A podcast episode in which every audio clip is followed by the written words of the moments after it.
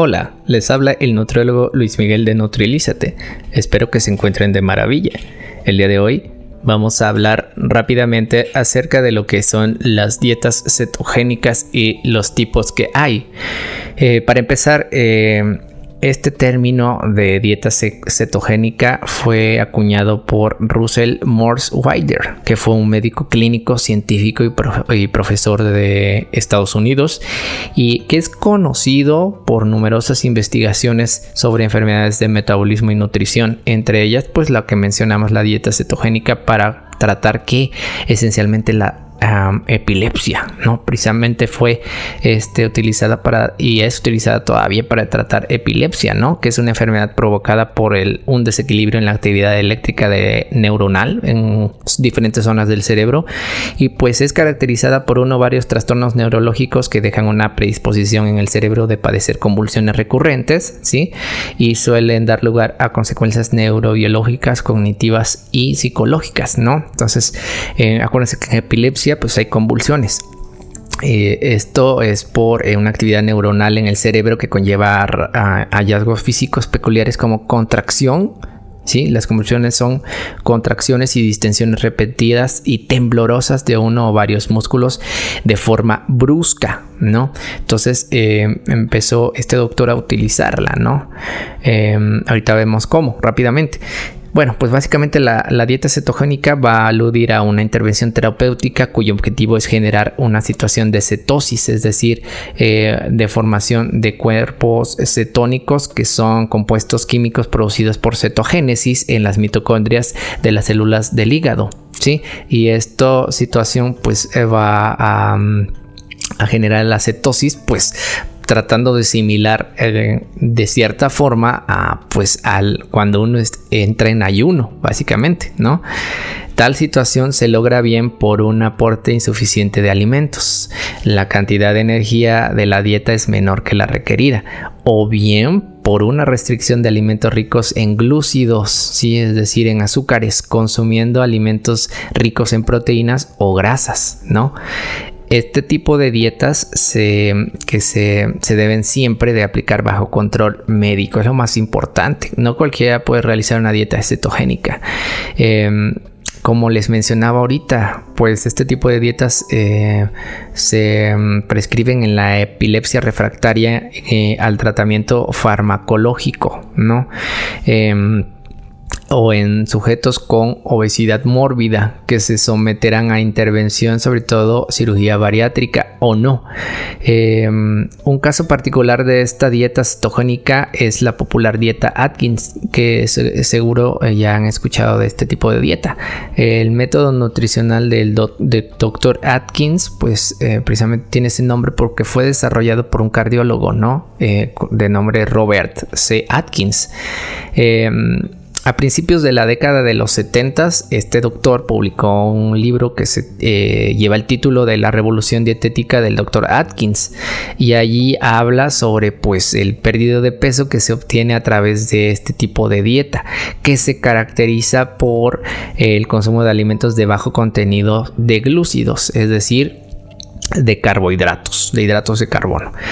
fue, cuando él lo propuso, pues inmediatamente la comunidad científica lo criticó, ¿no? Posteriormente, eh, y con el fin de soslayar algunas situaciones deficitarias en la dieta como el aporte de fibra, eh, hizo una reedición de su libro en 1992, imagínense ya, hasta del 70 al 92, ¿sí? ahí tenía yo dos años, bajo el título La revolución eh, dietética del Dr. Atkins. No obstante, hay que señalar que esta dieta no es originalmente suya, sino que ya se usaba ¿sí? en 1863 bajo el nombre de dieta de Banting. ¿sí? Eh, William Banting publicó en esta fecha este, un panfleto. ¿sí? Eh, un panfleto es un escrito breve, ¿sí? este, como propaganda, digamos, ¿sí? donde relataba su propia pérdida de peso siguiendo una dieta en la que predominaban los productos cárnicos, ¿sí? Bueno, Este, esta dieta eh, Atkins eh, se volvió popular porque, bueno, em, es una más de las que mm, dominan las dietas cetogénicas, es decir, dietas que entre otros cambios metabólicos pues promueven la liberación de cuerpos cetónicos, ¿no? Que son todos estos compuestos, sí, que mm, son producidas en las mitocondrias, ¿no? Em, de las células hepáticas y pues su función principal es suministrar energía al cerebro, ¿no? La utilización de cuerpos cetogénicos como energía es en una situación eh, fisiológica natural que se conoce como cetosis nutricional, ¿no? Eh, así rápidamente en la diabetes tipo 1 se puede acumular una cantidad excesiva de cuerpos cetónicos en la sangre produciendo cetoacidosis, que es muy diferente, ¿no? Cetosis a cetoacidosis, ¿no? Acuérdense que hay graves consecuencias por cetoacidosis vía diabética, ¿no? Eh, ¿Cuáles son los ejemplos de cuerpos cetónicos? ¿no? El ácido acetoacético o acetoacetato y el ácido beta hidroxibutírico o beta hidroxibutirato. Una parte del acetoacetato sufre descarboxilación no enzimática dando acetona. Sí, que es una cantidad insignificante en condiciones normales. Los primeros son ácidos y el tercero una acetona. ¿sí? Um, muy bien pues básicamente pues esta, este tipo de dieta pues liberaba estos cuerpos cetónicos, ¿no? Y la presencia prolongada de cuerpos cetónicos en la, en la sangre pues va a producir cetosis. La cetosis a diferencia de la cetoacidosis pues es una eh, situación metabólica originada en el cuerpo por un déficit en el aporte de carbohidratos, ¿sí? Lo que induce... Em, eh, el, catabolismo de las grasas a fin de obtener energía, generando otros compuestos denominados cuerpos cetónicos, los cuales descomponen las grasas en cadenas más cortas, generando acetoacetato, que es usado como energía por el cerebro en estados de ayuno aporta el 75% de la energía. Eh, de esta manera el cuerpo deja de utilizar como fuente primaria los eh, carbohidratos sustituyéndolos por grasas, ¿no? En estado de cetosis el cuerpo es capaz de oxidar grasas fácilmente, incluyendo las reservas propias del individuo. Por eso hay muchas dietas de adelgazamiento que inducen a dicho estado con el fin de reducir la grasa corporal, ¿no? Em, y al contrario, pues tenemos la cetoacidosis, ¿no? Pues la más común es la cetoacidosis eh, diabética, que es muy diferente, ¿no? Aquí tenemos una descompensación que sufrimos en diabetes tipo 1, ¿no? Eh, que se acompaña directamente con un estado hiperosmolar y coma hipoglucémico, ¿no? Eh, que son complicaciones principales en la diabetes tipo 1, ¿no? Esta cetoacidosis diabética. a medida que las grasas se descomponen, se forman moléculas que son los cuerpos cetónicos, ¿sí? Em, que son cetoácidos, ¿no? Cetonas y ácidos carboxílicos, como mencionamos, y se van a acumular en la sangre y orina. Y en estados altos, pues los cuerpos cetónicos van a ser tóxicos y esto eh, va a suceder en la diabetes mellitus y se va a conocer como cetoacidosis diabética. ¿no? Es, muy, es diferente aquí a la cetosis, donde pues eh, el cuerpo pues va a oxidarlas, este, las grasas y pues se va a utilizar ahora como sustrato en principal en lugar de los hidratos de carbono, ¿no? Em, la cetosis pues se produce pues también en la diabetes tipo 1 por ausencia de insulina que impide la utilización a nivel celular de glucosa circulante así como en situaciones de ayuno prolongado tras el consumo de dietas cetogénicas ¿no? Em, se produce un debido, debido a la acumulación excesiva de acetilcoenzima A, ¿no? O acetilcoadenosina ¿no? Que sabemos que es una molécula intermediaria que es clave en el metabolismo, que interviene en un gran número de reacciones eh, bioquímicas. Es, bastante importante conocer esto. Y pues bueno, este, ¿qué, ¿qué características nutricionales tiene la dieta Atkins? Bueno, una dieta Atkins típica se caracteriza por un desequilibrio en el aporte de nutrimentos, ¿no? Según las eh, ingestas diarias recomendadas o IDRs para la población adulta. Así, em, por ejemplo, la grasa puede este, aportar un rango de 29 a 44% de la ingesta diaria, los hidratos de carbono del 5 al 19% del gasto energético total, y cuando los valores recomendados por la Organización Mundial de la Salud son del 30% de grasas y de 55 a 60 de glúcidos, ¿no? Es como un estándar. Y pues bueno, em, tenemos eh, también, este, por ejemplo, si hacemos una comparación entre, por ejemplo, una dieta de entre mil, mil, este, mm, eh, podemos comparar, por ejemplo, entre una dieta Atkins y eh, una ingesta diaria recomendada. Y, por ejemplo, un, una dieta Atkins, pues por lo regular va a oscilar, sí varía mucho, pero generalmente puede aportar entre unas 1000 a 1900 kilocalorías, ¿no? O incluso 2000. Eh, cuando la IDR, pues generalmente se basa en una ingesta diaria recomendada de 2000 kilocalorías, al menos aquí en México, ¿no? Eh, grasa pues usualmente este va a aportar pues imagínense ya habíamos eh, ya había mencionado que desde el 29 al 44% cuando pues usualmente es de em, el 20 al 30%. la Atkins, pues como mencionamos, del 5 al 19% de, de glúcidos y en cuestión de la IDR pues normal se, mm, usualmente se, dan de 55 a 60% de los glúcidos, ¿no? La dieta Atkins pues usualmente pues también puede llegar a incluir una baja cantidad de fibra, hay que cuidar esa cuestión. Muchas veces este, una dieta Atkins puede incluir de 3 a 13 gramos cuando lo normal es de 25 a 35 gramos, ¿no? Y hay que tener cuidado con ese tipo de dietas porque pues también tenemos que ver la cuestión de la función renal. Em, por ejemplo em, en la ingesta diaria de proteínas, pues recordamos, recordamos que podemos prescribir de manera normal un plan alimentario o dieta de un gramo de proteína por kilogramo de peso al día. Sin embargo, en esta dieta Atkins, pues muchas veces el aporte es alto, ¿no? Por ejemplo, de, puede llegar a ser de 2, de 1.5 a 2 gramos por kilogramo de peso, ¿no? Hay diferentes efectos metabólicos y, fisiológicos, evidentemente, ¿no? Em, el efecto más notable a consecuencia de la dieta Atkins es la cetosis. Eh, ya que en el caso de sujetos con diabetes tipo 2, pues que han concedido una dieta baja en glúcidos, la concentración plasmática de cuerpos cetónicos em, se incrementó de 130 em, micromoles eh, por litro hasta 653 micromoles sobre litro. ¿no? En el caso de sujetos sanos, estos niveles plasmáticos no solo se incrementaron, sino que incluso permanecieron más altos cuando ya abandonaron su dieta. ¿no? Otros efectos son la reducción del apetito hasta el punto que se ingieren mm, mil kilocalorías al día diarios. ¿no? Contrariamente a lo esperado, pues ha señalado que los sujetos que siguen este tipo de dietas han reducido los niveles plasmáticos de triglicéridos y lipoproteínas de muy baja densidad, es decir, de VLDL, que sabemos que va muy ligado a la aterogénesis y a la concentración de triglicéridos en la sangre.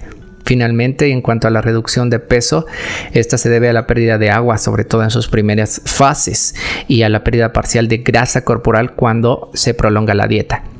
Cuando se siguen las dietas bajas en glúcidos durante periodos de tiempo reducidos, no más de tres meses, la pérdida de grasa varía entre el 4.5% en los sujetos normales y 20% en los sujetos obesos. Esta es una de las razones por las que se han propuesto las dietas bajas en glúcidos para el tratamiento de la obesidad, ¿verdad? Es importante, ¿no? Eso es sobre todo hablando en cuanto de la popular dieta Atkins. Eh, ahora vamos a ver rápidamente eh, los diferentes tipos de dietas cetogénicas eh, independientemente de la dieta Atkins. ¿no? La clasificación de dietas cetogénicas atiende a la restricción de la cantidad de glúcidos. Por lo tanto, como habíamos dicho, pues aumenta el porcentaje de lo que se da de grasas y de proteínas. ¿no? Em, o bien porque la cantidad total de nutrimentos es insuficiente para aportar energía, son dietas hipocalóricas. Así que tenemos eh, la siguiente clasificación clasifican en cuatro tipos. Uno, las dietas bajas en glúcidos. Dos, las dietas bajas en energía o hipocalóricas. Tres, las dietas bajas en hidratos de carbono. Y cuatro, la dieta hiperproteica vegana. Vamos a ver rápidamente cada una de estas, ¿no? Eh, dietas, eh, la primera son las dietas bajas en glúcidos. En general aportan menos del 50% de glúcidos y que a su vez se subdividen en uno, ricas en grasa, generalmente son ricas en grasa saturada y se subdividen el tipo de grasa que predomine, como los triglicéridos eh, o triacilgliceroles de cadena media ah, y la proporción de los macronutrientes, ¿no? Dos son las eh, ricas en proteína o hiperproteicas, ¿no? Aunque el nutrimento que predomina desde el punto de vista energético es la grasa, en muchas dietas aumenta la proporción de proteínas hasta un 30% de la energía. Entonces, en esa primera clasificación que son dietas bajas en glúcidos, pues tenemos las eh, ricas en grasa y las ricas en proteína o hiperproteicas. Eh, la clasificación 2 de estas dietas cetogénicas van a ser las dietas bajas en grasa en bajas en energía, perdón, o llamadas hipocalóricas. Eh, tales dietas aportan una cantidad insuficiente de glúcido y de energía no superior a las 1000 kilocalorías, por lo tanto, como resultado total, pues vamos a tener en el paciente un balance energético negativo. Eh, la clasificación 3 de dietas cetogénicas van a ser las dietas bajas en hidratos de carbono, ¿sí? Eh, mm, por decirlo así, se metaboliza, se quema la grasa para obtener energía, ¿no? los hidratos de carbono se limitan a un máximo de 20 gramos por día, lo que significa que el total de calorías que entran a su cuerpo va a provenir de las grasas, hasta un 65%, ¿no? Y proteínas hasta un 30%. Hidratos de carbono, pues eh, el resto sería un 5%, ¿no? Eh, dieta hiperproteica vegana es la cuarta clasificación de dietas cetogénicas y va a ser aquella que va a aumentar significativamente la cantidad de proteína, pero de origen vegetal. Es una dieta alta en grasa de origen vegetal, frutos secos, palta, coco, media en proteína de origen vegetal, dando prioridad a las leguminosas y a la soya sus derivados, y media baja a hidratos de carbono.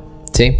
Eh, básicamente vamos a tener este, diferentes eh, proporciones en la distribución de macronutrientes de acuerdo a un valor energético total en los diferentes tipos de dietas cetogénicas ricas en grasa, ¿no? Es lo que este, mencionábamos ahorita. Acuérdense que, bueno, tenemos la clasificación, cuatro clasificaciones de dietas cetogénicas. Las dietas bajas en glúcidos, las dietas bajas en energía o hipocalóricas, las dietas bajas en hidratos de carbono y las dietas hiperproteicas veganas. Bueno, pues recordando las primeras dietas bajas en glúcidos, tenemos las eh, ricas en grasas y ricas en proteína. Bueno, respecto a las dietas bajas en glúcidos, ricas en grasa, pues va a vamos a tener una em, em, subclasificación otra vez de estas dietas en las que van a tener eh, en algunos casos eh, hasta lo imagínense esto hasta 80 90% de aporte del valor calórico total las grasas no esa es clásica. Hay otra em, modificada en que se va a aportar del 77 al 80% y el resto se va a distribuir en proteínas y glúcidos. Y por último, eh, una última, ¿sí? Eh, que va a tener eh, que incluir pues mayor cantidad de, de ácidos este, de triglicéridos de cadena media en que las grasas pues van a tener hasta 71% del valor energético total proteínas 10% y, y glúcidos de 19% como les decía, ya después de la clasificación, pues tienen ciertos beneficios, ¿no? Este, donde se utilizan y mm, eh, se ha visto un impacto, ¿no? En personas que sufren encefalopatías epilépticas, eh, reduce las crisis epilépticas, también em, en sobrepeso y obesidad, ¿sí?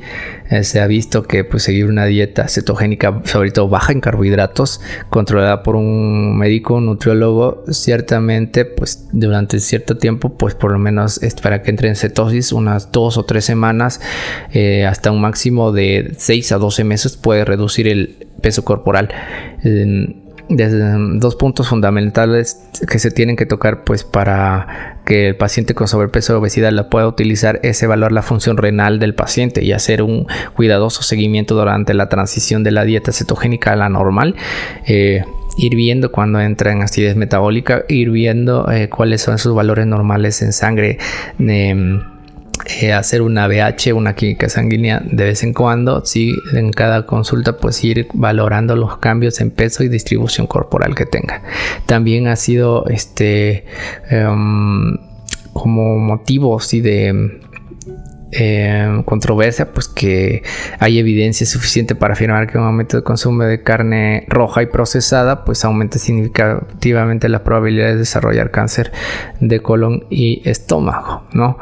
Eh, eso pues para tomar en cuenta, pues por las dietas que son este, cetogénicas y que son hiperproteicas, ¿no?